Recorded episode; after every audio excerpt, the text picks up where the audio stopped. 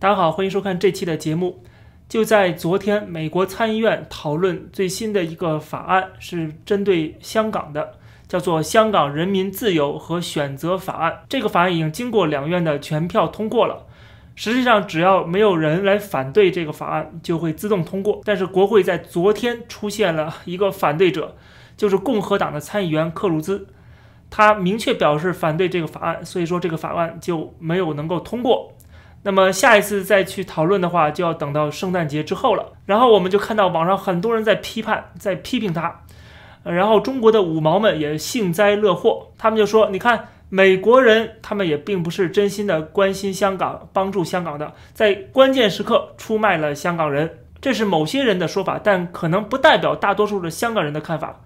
呃，这是只是某些呃这个民运人士或者这些反对共产党的人他们。有的这种想法啊，而这种想法跟中国的五毛共产党不谋而合，都认为是这个美国的议员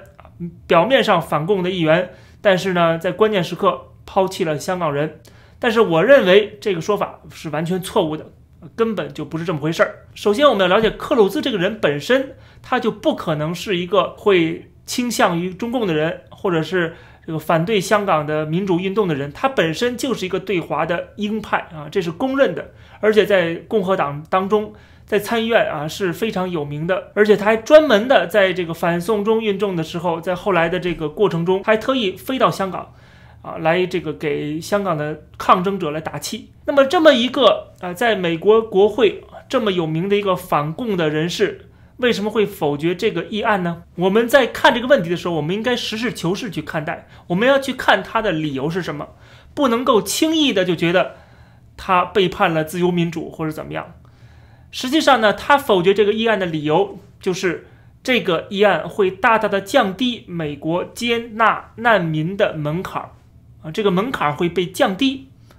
啊，这个使得整个美国的移民政策有一个质的改变，这是他反对的。他并不是说反对帮助香港人，而且他一直以来都是想方设法帮助香港人的。但是这个法案问题并不在香港，而是在美国的移民制度。所以说大家要知道这一点。我看这个问题是另外一个角度，我觉得美国的政客他首先考虑的一定是美国的国家利益，这个是也无可厚非的。他是美国人民选出来的，当然要考虑美国人民的利益了。如果美国的利益都会受损失的话，美国这样的一个世界灯塔都。保持不了、维护不了的话，谈何在国际舞台上去对付那些独裁国家呢？所以说，你首先要保证这一片这个土地是个净土。所以说，这个是首要任务。如果我们把它排序的话，把这个重要性排序的话，捍卫美国的国家利益，这个可能是美国政客首要这个考虑的第一个这个因素，而不是帮助一个其他国家。啊，帮助其他国家当然从道义上来讲是应该做的，但是这个重要性是排在后面的。所以说我们要清楚这一点，他是谁选出来的，谁发他工资的，他是替谁说话的，他是代表谁的，这个要清楚。啊，克鲁兹这样的美国的国会议员，他不是香港人选出来的，对吧？他是美国人选出来，他当然代表美国人的利益，代表美国这个，呃，这个从这个共和党的利益也以及这个美国的国家利益，或者是出于他们共和党。的这个角度，他们认知当中的美国国家利益，他们一定是从这个角度来考量的，这是第一点。第二点就是说，帮助香港没有问题，但是帮助香港也分成两种不同的法案。我一直支持，就是说对中共的打打击或者是制裁啊，这样可以使得中共的这个利益受损，这是对他们侵犯人权、侵害自由民主的一个。报复措施啊，让他们知道他们这么做是要付出代价的，所以我支持这样的法案。而这种法案在我眼里是一种积极的法案，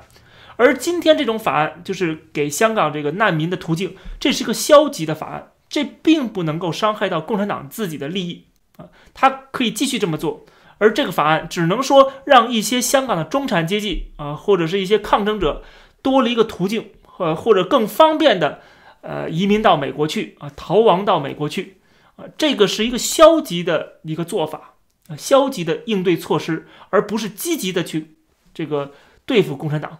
所以说，这个法案对共产党没有任何的伤害啊。所以说，这是只能在我看来就是一个消极的。那么，消极跟积极相比，我认为还是差这一截儿的。也就是说，如果让我选的话，我宁愿选择更积极的那个法案，而不是消极的法案啊，应该更多的采取积极的态度，面对面啊，而去这个抗争，而不是呃逃跑。所以说，在这个问题上呢，我觉得如果排序的话，我仍然会把这个，呃，这个所谓的难民的这个法案啊排在后面啊，并不是说我不支持这个香港人有一个呃移民的途径啊。香港人实际上在我们看到很多地方，加拿大、澳大利亚、英国、台湾，对吧，都有这样的这个政策来给香港人逃跑的逃亡的这个途径。但是当然了，未来我想，呃，当这个中共的手伸向香港的话，很多人想走，可能也已经晚了。就是说，中共以后可能会没收这些人的护照，都不会给你发护照，所以这个路未来很容易是会被堵上的。那么，这个消极的这个法案呃，也意义不大了，因为它根本就不会允许一些真正的抗争者离开，而那些申请能够申请这个。一到美国去避难的这些人，很可能他们的材料是假的，很可能他们是假的抗争者，很可能就是共产党的间谍。这也是克鲁兹反对这个法案的另外一个原因。他降低了这个移民的门槛之后，那这个难民申请的门槛之后，会有很多的不可控因素，会造成美国的移民的这个政策上面的漏洞啊，这个是很大的一件事情。因为大家知道，中共在这个香港现在已经控制香港，很多在香港的人，哪怕他是拥有香港身份的人。他是香港人，拿着香港护照，拿着香港的永久居民的身份证，他也不一定就是抗争者，他也不一定就是反对共产党的，有可能他是亲共的啊。这样的人大有人在，在香港，对吧？我过去认识的一些，呃，入了香港籍的那些大陆的人啊，很多跟我同龄的一些人，他们就是支持，呃，这个镇压的，就是支持这个国安法的。那么他在这个香港是挺共产党的，到了美国可能还继续挺共产党，对吧？那就是一个危险因素嘛，这就是呃中美之间啊已经发生冲突了，已经陷入冷战的时候，你还接纳一些潜在的间谍、有潜在的敌人啊，这个我觉得是任何政府都是不应该这么做的。所以说我并不认为克鲁兹是错的，在这个问题上我是支持他更谨慎的来考量美国是否这个接纳香港的难民，或者是如何接纳香港难民，那这个程序一定要非常谨慎的。这涉及到了不光是香港，涉及到了整个美国的一个难民政策问题。那么这里面也牵涉到了美国内部的这个不同的声音啊，美国啊不同的这个政治势力啊，对于啊是否接纳更多难民啊，有这样的一些啊不同的看法啊。这也涉及到了美国内部的这个利益斗争啊和这个意识形态的斗争啊等等等等。所以说呢。更谨慎的来看待这个法案，我觉得是有必要的。然后另外一点就是，我们刚才讲到了，就是这个为什么我支持更加积极的一个态度，而不是这种消极的态度。不光是因为美国要考虑到美国的利益，更重要的是，美国如何能够消除美国的敌人或者美国的威胁。从长远来讲，让其他的这些被共产党欺压的地方啊，这些人逃跑。这个并不能解决根本的问题，怎么才能解决根本的问题呢？就是赋予这些抗争者更多的能力啊，更多的能量，让他们能够反抗，这个层可能才是真正能够改变现实的一个途径。我不知道大家能不能理解我说的这种意思啊？给很多的这个，比如说民运人士啊，发了这个很多的绿卡。那么合适，这个可能是会救助一些被中国共产党迫害的人士，这个是没有问题的。但是它并不能够打击中国共产党，并不能消灭这个势力，这个势力还会继续的侵害这个所有人。那是不是美国应该给所有中国人、所有不满共产党的人、所有被欺压的人发签证呢？对吧？这不可能的事情，对吧？如果你想解决根本的问题，就是啊，一定要消灭这个政权，一定要消灭这个政治势力。那怎么消灭呢？首先，自己啊，美国人自己要行动起来，对吧？要跟中国脱钩，要打击中国共产党啊的继续的这个镇压人民的能力啊。比如说，就是要这个阻止中共继续的从西方引入啊输入技术啊，继续的去输入资金啊，继续的给他们输血啊，这个要给他阻拦啊，不能让他继续在这个资本主义全球化当中去占便宜啊，继续壮大自己，这是不可以的。所以说，在技术方面，比如说进华为就是很典型的啊，非常非常重要的啊，这就是要把它的这个技术的输入管切断，这个是很有必要的。然后就是呃这个脱钩，然后这个这个对这些官员的制裁，不能让他们再来美国了，让这些人在国内镇压人民啊，这个啊。完全背离这个西方价值观，同时他们的子女还能够享受西方的价值观，啊，去这些呃这个西方国家去留学呀，这个买豪宅呀，买游艇啊，对吧？不能允许他们继续这样做了。所以说，这个才是一个积极态度，这是美国人可以做的，整个西方世界可以跟进的。另外一方面，就是赋予这些被中共打压的这些人民、这抗争者更多的这个能力啊能量，比如说对他们进行培训啊，教他们如何抗争。啊，甚至未来如果是有需求的话，可以给这些人更多的资金的援助，给他们呃更多的这个情报，给他们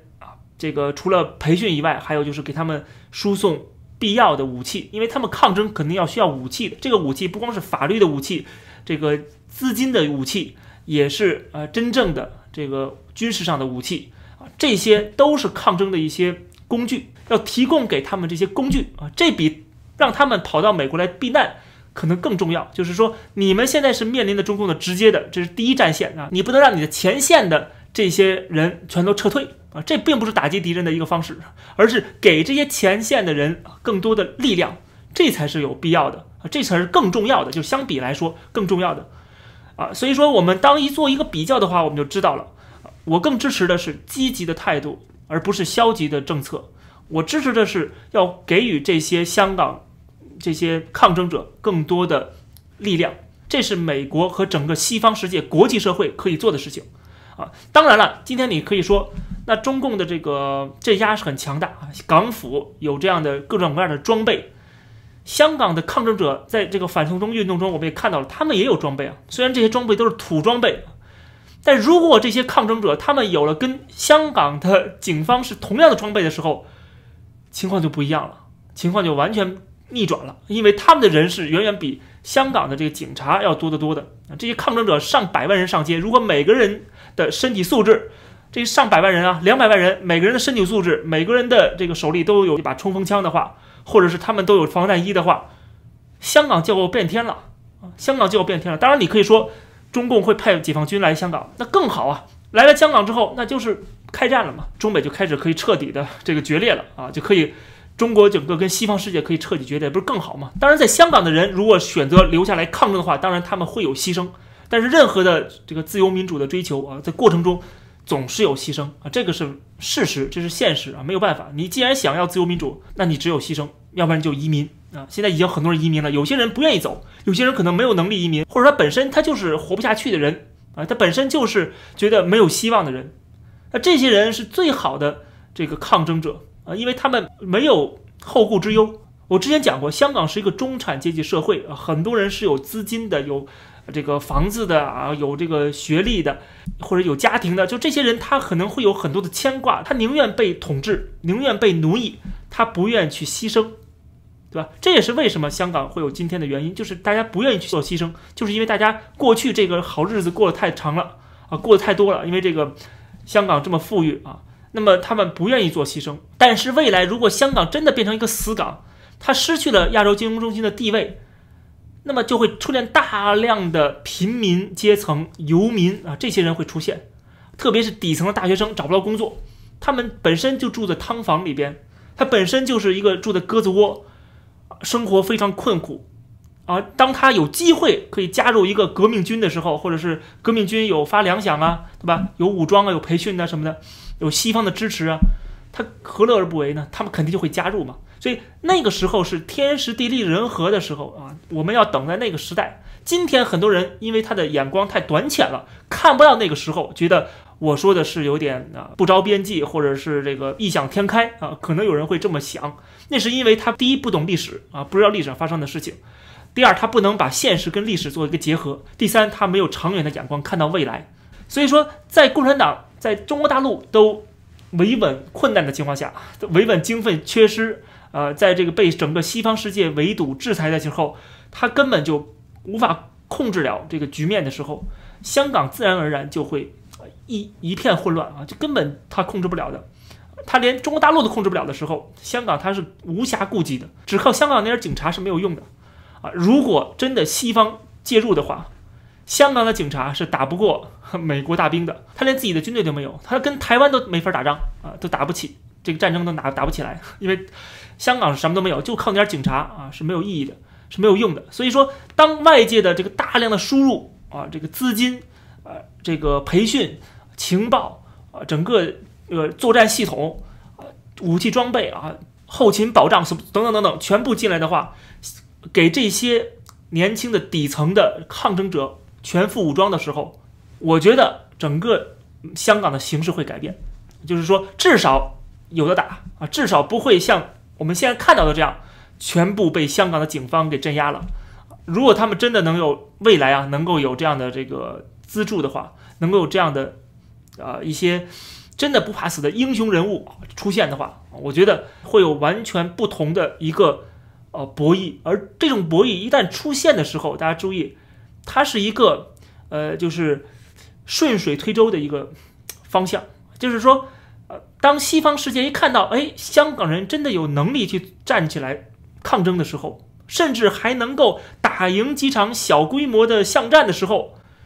自然西方的这个帮助啊，就像雪花一样飘过来的啊，就是你一定先要证明你是有能力的，你要先证明你是有获胜的希望的，这个得道多助啊，自然这些援助全都就蜂拥而至了。但是你如果给人展现出你是完全被动挨打的一个局势的话，这个时候反而是大家只能是。观望啊，觉得你可能会被镇压，那我没有必要去得罪共产党，对吧？而且我在共产党那边还有生意可以做，我为什么要支持香港的这独立或者香港的这些人抗争呢？没有必要嘛？还被人贴上反华分子的标签儿，然后呃，这个生意还做不成，对吧？这些国家就会考虑这这个问题，这就是天时地利人和啊。当这些人觉得我跟中共做生意已经没什么希望了啊，我这些企业进不到中国去了，制造业也都从中国迁移出去了，我也不依赖中国的制造了。啊，然后这个在中国市场上也赚不到钱了，这个时候再看到香港人的这样的一个英勇的这个表现，那么自然这个，呃，他们就会更亲近于这个香港的抗争者，自然帮助就来了。所以说，我就说这是一个天时地利人和，这个趋势问题。大家注意，这不是说我今天讲话就是好像现在就要实现，不是啊，这也不是现在可能实现的啊，这个是。呃一个趋势问题啊，这就是一个趋势。所以说，我的这种判断，它一定是有条件的，要符合这些条件才可能出现。而这些条件是不是能够符合呢？我们看现在的趋势就看得出来，这些条件很有可能会实现，就是中美的脱钩决裂，中国跟西方的整个的这个冲突，对吧？从这个贸易上的冲突，到价值观的冲突、意识形态的冲突，甚至军事上的冲突，从到南海到这个钓鱼岛或者在印度，对吧？都是有这样的冲突的。就是这个趋势可以让我们感觉到，未来我说的那个香港抗争的条件会具备啊，是很有可能会具备的。而那个条件具备的时候，就自然而然发展成我预想的那个情形了。这样的话，我们可能会对香港有点希望。否则的话，你根本就没有希望。你觉得抗争根本就没戏的话，那么只有逃跑一条路，只只有说把香港啊这些人全部跑到美国去啊，香港就不再存在了，或者香港就变成中国大陆一部分了。那你这是悲观主义，对吧？你这是投降主义，或者说叫逃跑主义，对吧？那如果你反对我的这种呃分析的话，那你只能落入到这样的一个陷阱当中，嗯，最后你觉得啊没救了，完蛋了。我觉得还是应该有点希望，还是应该有点信念。啊，对香港的信念，对这个自由民主社会的这个信念，就是中共的威胁是存在的啊，这个威胁是是无时不刻存在的，充斥在空气当中。但是我们还是应该有自信，还是应该有信念的。而且我也跟大家讲了，从理性的分析啊角度出发，确实是有这样的获胜的希望的。当然，这过程中将会有血雨腥风，将会有人头落地，将会有非常多的牺牲啊，这个是。也无法避免的，这也是为什么我会判断香港从经济到政治都会未来都会一片混乱。它根本上就是中共对整个二十一世纪的这个全世界的威胁，它是一个前哨，它是一个前线。当然了，台湾也是前线。我相信我们的立场是站在整个历史大趋势的正确的一方和最终会获胜的一方。啊，那么过程中可能会有些坎坷，我们不能说刚一遇到一点什么挫折，你就居然对自己的恩人倒打一耙啊，人家看到这个法案没有通过，就立刻把一个反共这个非常坚定的一个参议员就骂成是什么呃出卖香港人，这种就给我感觉是一种翻脸不认人啊！我觉得这种做法是不对的，人家帮助你并不是人家的义务，注意，对吧？你不能对人家做一个道德上的绑架啊！美国人自然有他自己的衡量啊，他自然是有他自己的一个呃，就是捍卫这个美国国家利益的一个考量，对吧？他救你或帮助你，只是说他为了打击中共啊，打击中共这个威胁顺带手的事儿啊。最终的抗争还是得靠自己。香港人想成功，还是要靠自己。美国虽然在帮你啊，也在这个帮香港人拦炒啊，但是啊，这个香港人必须做好准备啊，不能打这个无准备之仗啊。真正枪炮来的时候，你能拿得起来啊，才可以。啊，否则的话，你只能说我躺天天躺在家里头，然后等着美国去收拾中共，这是不可能的事，不现实的事情。他一旦不这么做的时候，你又突然跳出来在骂他，在骂骂美国人，在骂美国的共和党的这个鹰派的议员，我觉得这就是有点过分了。应该大多数人，特别是抗争者这些人，应该看得很清楚，这是为什么他们提出了这个蓝草的概念。我是觉得真的是很有牺牲精神。哎，蓝草的意思就是同归于尽嘛。你既然不让香港有自由、法治、民主啊，不给我们这样的权利，那么我们就跟你们同归于尽，把香港变成死港，让你们得不到香港的好处，因为你们想破坏香港人的这个权利，同时呢，你又想从用利用香港来骗西方，然后继续去获获取外资啊，获取这样的一个渠道，那么我们就要阻断你这样的一个目标啊，就是要跟你拦炒，你不给我们自由。我就不给你们好处啊，就要把香港变成一个死港，这种大无畏的牺牲精神啊，我觉得呃美国人也清楚啊，美国人应该也知道，他们的制裁实际上也达到这样一个效果，就是美国未来要对香港甚至金融封锁的话，实际上就是造成这样一个效果，就是蓝潮啊。你说他会不会伤害香港人的利益？肯定会有很多香港人利益受损，这是毫无疑问的事，对吧？呃，特别是支持共产党那些人，他们肯定会受损，因为他们想闷声发大财。想消灭香港人的斗志，香港人的这个利益，然后他们自己从中赚钱，利用香港还仅有的那点儿呃优势。但是你不仁我不义，你既然这么做啊，既然呃这个打压香港的人权，对吧？呃，让香港这底层的人这个声音都给消灭掉，那么我们就支持美国的这种制裁，最后把香港变成死港。这个是正确的，这是正确的，把香港跟中国大陆一视同仁来看待啊，全面隔离在整个资本主义全球化之外，这样的话实际上是在帮助香港人，就是帮助香港人更有机会拿起武器去抗争啊，最后改变香港。真正香港如果变成了一个呃有自由、有民主的一个地方的话啊，不管它是不是独立的啊，不管它是不是呃这个表面上是独立的一个状态，就像台湾一样，台湾也没有独立啊，对不对？但是它是中华民国，它顶着这个中华民国的帽子。它并没有说台湾独立，但是它实际上也是个独立状态了。香港可能未来也是走这条路啊，对吧？我不说我是香港国，我仍然说我是中华人民共和国的其中一部分。但是我们有自由、有民主、有普选，美国就不可能再把香港当做中国大陆的一部分来看待，就不会切断你的技术输入啊，然后切断你跟这个资本、美国资本的这个关系，就不会这么做了。所以说，只有达到这样的一个程度，实真正在香港实现自由民主，才可能解救香港。总之就是真正的抗争还在后面啊！中共在未来几年，它的经济每况愈下之后，它的维稳经费不足的情况下，老龄化越来越严重啊，在各种各样的问题之下，中共在中国大陆的这个执政是撑不下去的。呃，除特别是他继续走这个所谓改革开放路线，撑不下去的，他必须要回到像毛泽东那个时代，完全封闭，然后发粮粮票啊，这样的话才能还能维持一定的时间。啊，这个时候香港的机会就来了。台湾的机会就来了，我们还可以再等待啊，时间是站在我们这一边的，大家不要太过于着急着急到啊，甚至有一点点呃违背你的想法的，你都去骂他啊，这个骂什么美国的参议员，我觉得是没有必要的。我们要相信最近这个香港的前特首董建华说的一句话，他说：“习近平是中国人的福气，习近平是中国人的福气啊，这个看你怎么理解，就是说。”呃，他当然自己代表了中国人，这个是有问题的。他不能代表所有的十四亿中国人，他甚至连香港人都无法代表，他只能代表自己。他只能说，习近平是他自己的福气，他个人的福气，因为习近平给他发了一个大奖。然后，习近平让中国的这些民族主义者啊，其实也是假的民族主义者，啊感觉到我们大国崛起了，我们跟美国平起平坐了，我们这疫情处理多好啊，对吧？看看西方死那么多人，我们呢死多少人？我不告诉你，反正告诉你的是，我们共产党做的都是特别好的。那么为什么我们要说支持习近平在中国的全面执政呢？啊，就是因为只有这么做，中国才能走向一个不归路啊，这个中共的体制才能够曝光在全世界面前，就是习近平的这些倒行逆施的做法。才能让全世界看清楚中共的真面目，而不会继续的被中共的这个体制所欺骗，以为他要改革开放了，以为他要越来越开放、越来越这个自由，然后这个呃跟国际接轨啊，成为这个西方的一员啊，成为这个全球化的好学生，这些假象被习近平给戳破了。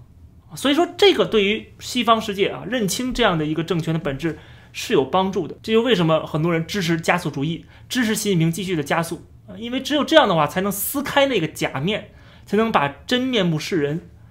啊。这样的话呢，就不会对中国共产党这样的一个体制有幻想了，因为你继续抱有幻想的话，只能会被他欺骗，被他占便宜，然后最终被他消灭啊，被这个体制所颠覆啊。那么你认清他的时候，就像美国现在认清楚了这个体制之后，你就可以。防范这个体制的渗透，防范这个体制的统战，开始对这样一个体制进行一个抗争，最后不允许这样的一个体制成为一个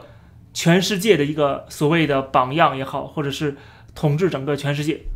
称霸整个全世界，这个是不能容忍的做法。在面对中国的崛起、中国的称霸的时候啊，我宁愿选择美国的霸权。美国的霸权背后，它还是一个啊，这个维持。二战之后的一个和平的国际秩序的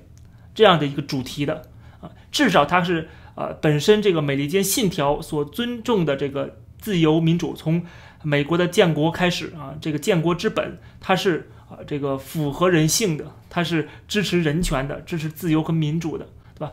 即使它在这个政策的运行当中，它是以美国为优先考量的啊，可能会在一些国家。并不是特别有效的推行自由民主，但至少它的整体的方向是符合人类的大趋势的，是符合现代人类文明的这个发展方向的。而中共呢，是一个完全的倒行逆施的这样的一个反人类的一个方向。所以说，美国称霸不是一个完美的，但是是一个可接受的。而中国在全世界称霸的话，那么一定会让我们陷入真正的这个黑暗当中。因为没有人愿意接受中共这样的一个体制，连基本的言论自由、连基本的人权都没有，而全世界很多人却要纷纷的到美国，想要过上美国人的生活方式。这期的节目就跟大家先聊到这儿，感谢大家收看这期的公子时评，别忘了点击订阅这个频道，而且我开通了会员的功能，下期的会员节目就在这两天上线，也是继续介绍一本好书，就是讲到美国的秩序啊，美国秩序的根基。谢谢大家的收看，我们下期再见。